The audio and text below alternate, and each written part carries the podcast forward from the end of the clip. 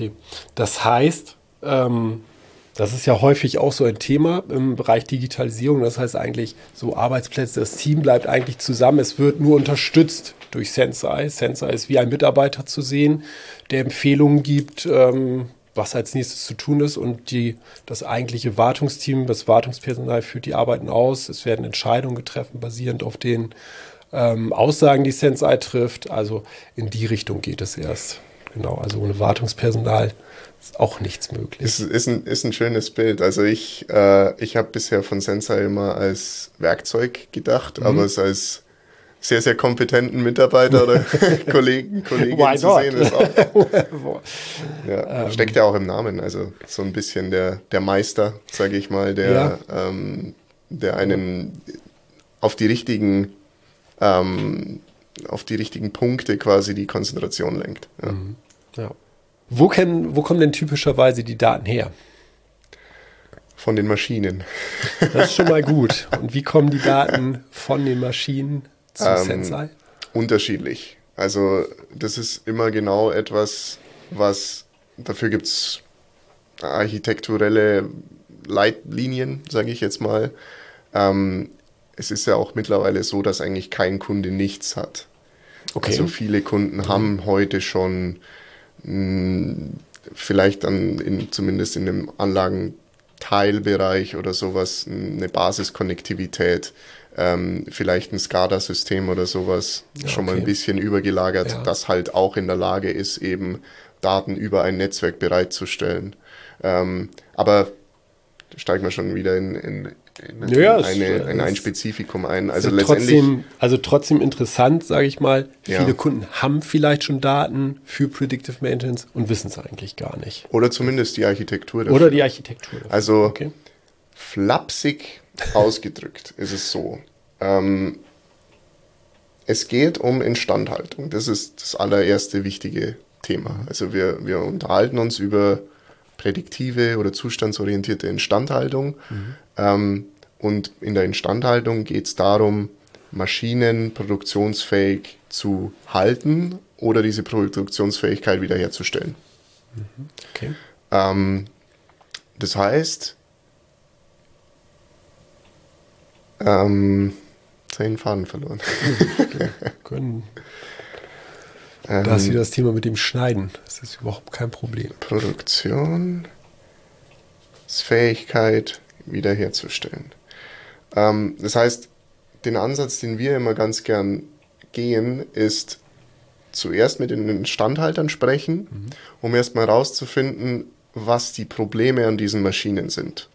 Warum sie quasi nicht genug Zuverlässigkeit liefern. Weil eine Maschine, also selbst eine Maschine, die unzuverlässig läuft, ähm, wenn die vielleicht von der Produktion auch gar nicht so oft gebraucht wird, oder ich habe zehn Ausweichmaschinen da, ich weiß, es ist unrealistisch, aber ja. gibt es okay. manchmal, ja. ähm, dann brauche ich auch kein Predictive Maintenance mhm. an der Stelle. Mhm. Ähm, aber nur dann durchzuführen, wenn es auch sein muss, mhm. sagen wir es mal so. Okay. Ähm, und da fangen wir an. Also wir sagen, welche, welche physikalischen Vorgänge in dieser Anlage führen zu Fehlern. Mhm. Ähm, und anhand welcher, und da kommen das erste Mal die Daten ins Spiel, anhand welcher Daten kann man Rückschlüsse auf diese physikalischen Phänomene ziehen. Ich mache ein ganz einfaches Beispiel. Ich habe eine Anlage, die immer wieder Lagerschäden hat. Mhm. Okay vielleicht einfach auslagebedingt oder ähm, prozessbedingt und ich, ich kann sie nicht optimieren, sondern ich kann halt nur, ich kann nur das Elend verwalten, sage ich jetzt mal. ähm, und diese Lagerschäden äußern sich auf jeden Fall dadurch, äh, dass Vibrationen sich entwickeln werden. Also wenn ein Lager schlecht wird, ähm, wenn, wenn sich Pitting bildet zum Beispiel, ähm, dann ist es ganz klar in Vibrationssignaturen zu erkennen. Das heißt, und wir sprechen dann bei Sensei ganz gern von Zustandsindikatoren, die Vibrationskennwerte ähm, an dieser Lagerstelle sind ein guter Zustandsindikator für dieses Lager oder für die, für die gesamte Applikation vielleicht sogar. Ähm, und dann ist die Frage, wo sind jetzt diese Daten originär vorhanden? Mhm. Meistens halt im Vibrationssensor. Ja. Ja. Das heißt, ähm, es gibt mittlerweile zum Beispiel auch Sensoren, die haben dann eine eigene kleine ähm, Signalverarbeitung am Gerät und senden schon gleich ähm, nachverdichtete Werte, zum Beispiel über WLAN okay. oder über Bluetooth. Mhm. Ähm, deswegen sage ich, Architekturen können sehr, sehr verschieden sein. Mhm.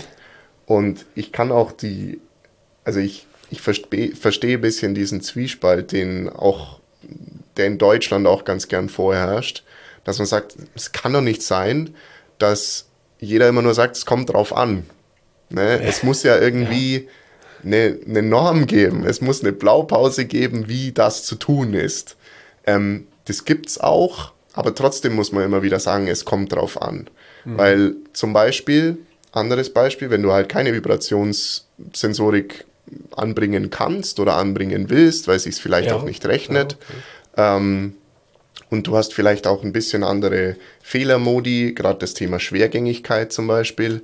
Wenn du einen umrichterbetriebenen Antrieb hast, ähm, der was auch immer für eine Applikation betreibt, einen Lüfter, nehmen wir vielleicht mal einen Kettenförderer, ähm, dann kann ich über die Stromaufnahme dieses Antriebs und über die Drehmomentaufnahme Rückschlüsse auf die Schwergängigkeit der gesamten Applikation ziehen. Ähm, und das ist, das ist einfach relativ banale Physik. Da ist nichts Bohai mit mhm. Cloud hier und Cloud da, ähm, sondern es ist wirklich einfach nur, wenn diese Kette schwerer läuft, dann wird der Antrieb mehr Strom ziehen, um die gleiche Geschwindigkeit ja. zu erreichen. Ja. Ganz simpel. So, da liegen die Daten jetzt quasi auf dem Antrieb oder auf dem mhm. Umrichter. Mhm. Dann ist die Frage, wie kriegt man sie da weg? Oder wie kann man da mitlesen? Genau. Ähm, oftmals ist das Szenario so, dass dieser Umrichter wiederum in einer Steuerung eingebunden ist. Ähm, der muss ja irgendwie gesteuert werden, damit er weiß, was er zu tun hat, sage ich mal. Ähm, und in der Regel sind dann auch schon Parameter aus dem Antrieb auf der Steuerung vorhanden. Das ist, der, das ist ein, wirklich ein, schöner Fall. Ja. Ähm, man kann aber ja auch nachträglich noch, indem ich das Steuerungsprogramm ein bisschen anpasse, weitere Antriebsparameter einfach verfügbar machen mhm. auf der Steuerung. Okay. Dann habe ich sie jetzt zumindest schon mal aus der absoluten Aktorebene in den Schaltschrank geholt zur mhm. Steuerung. Wenn ich jetzt eine einigermaßen neue Steuerung habe, dann haben die in der Regel auch schon eine vernünftige Netzwerktechnologie im Bauch, ja. wodurch ich sie blöd gesagt ins LAN anstecken kann und ich kann sie in meinem Netzwerk dementsprechend adressieren und auf die Daten zugreifen. Mhm. Ähm, dann kann es natürlich noch sein, dass ich eine Art einen Softwarebaustein brauche. Ich verwende mal das Wort Gateway, ähm, um in einem Protokoll mit dieser Steuerung zu sprechen, das die Steuerung auch versteht zum Beispiel S7. Zum Beispiel S7, genau. ähm, und die Daten endlich in die IT-Ebene hole. Ja. Das macht dieses Gateway quasi. Ja. Ähm, und dann kann ich die Daten in SQL-Datenbanken speichern, in Zeitreihen-Datenbanken speichern, irgendwie in meiner Serverstruktur halten, natürlich auch weiterverarbeiten mit Hilfe von Software. Ähm, ich könnte auch dort in, in meiner Firmen-IT-Architektur schon den ein oder anderen Predictive Maintenance Use Case laufen lassen. Und wenn ich dann halt eben das volle Potenzial ausschöpfen will, dass ich sage, jetzt will ich eben halt auch auf Machine Learning zugreifen mhm. ähm, und auf eine webbasierte Oberfläche, die von überall zu erreichen ist, ähm, dann sende ich die Daten, weil man ja schon im IT-Bereich ist und somit auch in der Webtechnologie quasi nicht, nicht mehr weit dorthin hat, muss ich noch durch eine Firewall durch, sage ich mal. Aber dann ähm, sendet man die Daten in die Cloud, wo sie dann quasi an ihrem Bestimmungsort sind, wo man dann ähm, die, die Analytik drauf loslassen kann, wenn man so will. Okay, das äh, ist ja schon ein sehr langer Weg ja. ähm, aus der OT-Ebene in die IT-Ebene. Ja. Äh, das heißt, äh, da sind schon so einige Hürden, die man die man nehmen muss, sozusagen. Ähm, wo ja. würdest du denn sagen, ähm, ein, ein gutes, ist, ist das auch Thema, wenn man schaut, was ist ein gutes ähm, Predictive Maintenance Projekt, was ist ein schlechtes Predictive Maintenance Projekt? Also das ja, sind ja wirklich Faktoren, die man betrachten muss. Mhm. Das spielt ja alles ja. hinterher in dieses Projekt mit rein. Also was mir pauschal dazu einfällt, und das beziehe ich, also bezieht sich auch darauf, was ich davor gesagt habe, wir haben jetzt minutenlang über IT und OT und Netzwerkprotokolle ja. und Firewalls und Gateways gesprochen. Deswegen, und das ist ein naheliegender Gedanke und ein naheliegender Schritt, aber meiner Meinung nach wirklich die falsche Strategie. Deswegen wird in manchen Unternehmen das Thema Predictive Maintenance in die IT verordnet. Mhm. Ja ähm, oder in irgendwelche Digitalisierungsteams, sage ich jetzt mal. Da gehört das Thema auch einigermaßen hin, aber eher im Doing. Aber mein Key Stakeholder, also der, der definieren soll, warum man das überhaupt macht, der auch eine klare Zielsetzung vorgibt. Das ist zum Beispiel auch so ein, so ein yeah. Ding. Für ein gutes Predictive Maintenance Projekt brauche ich eine klare Zielsetzung. Das fängt eigentlich sogar noch eins vor der Instandhaltung an, dass die Produktion sagt, welche Erwartungen sie an die Instandhaltung hat. Auf Basis dessen die Instandhaltung dann ihre Ziele formulieren kann, dass sie wirklich sagt, wir brauchen an dieser Maschine mehr Verfügbarkeit ja, okay. oder wir müssen die Kosten senken. Und dann habe ich konkrete Ziele ähm, und auch jemanden, der die Verantwortung übernimmt, diese Ziele erreichen zu wollen und dann ist man eben relativ bald an dem Punkt, wo man sagt, in der heutigen Zeit braucht man als Instandhalter dafür neue Hilfsmittel, zum Beispiel eine Software, mit der man gut Predictive Maintenance machen kann. Und, und das ist quasi in unserem Sprech der Sponsor und der PDM-Champion, also die, die das Projekt initiieren und die, die das Projekt, die, die am meisten Interesse am Erfolg dieses Projektes haben, das sollten Instandhalter sein. Mhm.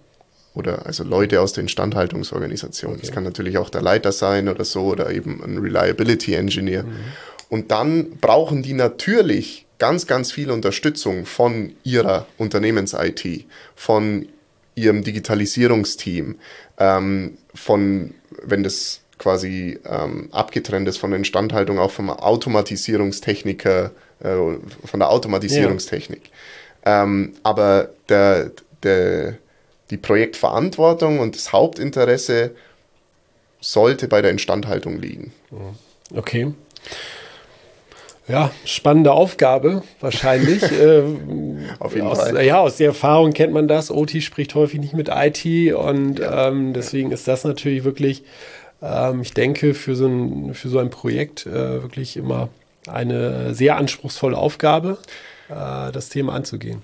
Gemeinsam anzugehen. Gemeinsam anzugehen. Und das Schöne ist dran, wenn ich da nochmal ein bisschen drauf hinweisen darf, was ja auch uns besonders macht, sage ich mal. Wir haben eine sehr, sehr gute Software. Mhm.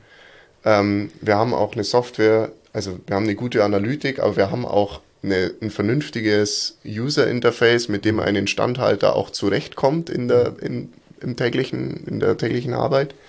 Ähm, und wir haben aber auch einen, so einen fünfschrittigen ähm, Ansatz, wie wir zusammen mit dem Kunden okay. Sensei optimal fürs, für seine Situation optimal äh, in Betrieb nehmen. Mhm. Und da moderieren wir auch genau das, dass vielleicht die Instandhaltung naturgemäß nicht so oft mit der IT und nicht so oft mit den OT-Verantwortlichen oder mit Cybersecurity zum Beispiel ja. ähm, spricht. Thema Cloud. Und da ähm, vielleicht auch den, die ein oder andere Berührungsangst hat oder sowas. Oder wenn halt dann, ne, wenn die IT dann in ihren, in ihren von Protokollen anfängt zu sprechen oder in ihren Kürzeln, ähm, kann ich auch verstehen, dass wenn da ein Instandhalter dessen, das ist ja nicht seine originäre Aufgabe. Mhm. Das heißt, er muss da auch erstmal reinwachsen oder sich halt reinlesen, damit er dann erstmal mit der IT drüber sprechen kann. Mhm. Ne?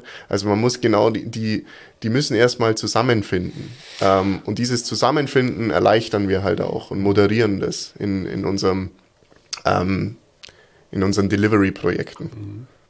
Ja, vielen Dank, Max, für Sehr die gerne. ausführlichen, äh, ausführliche Beantwortung der Fragen. Ähm, super spannendes Thema. Ähm, ja, ich bin sehr gespannt, äh, wie es mit Predictive Maintenance und äh, Sensei eben weitergehen wird. Vielen Sehr, Dank. sehr gerne.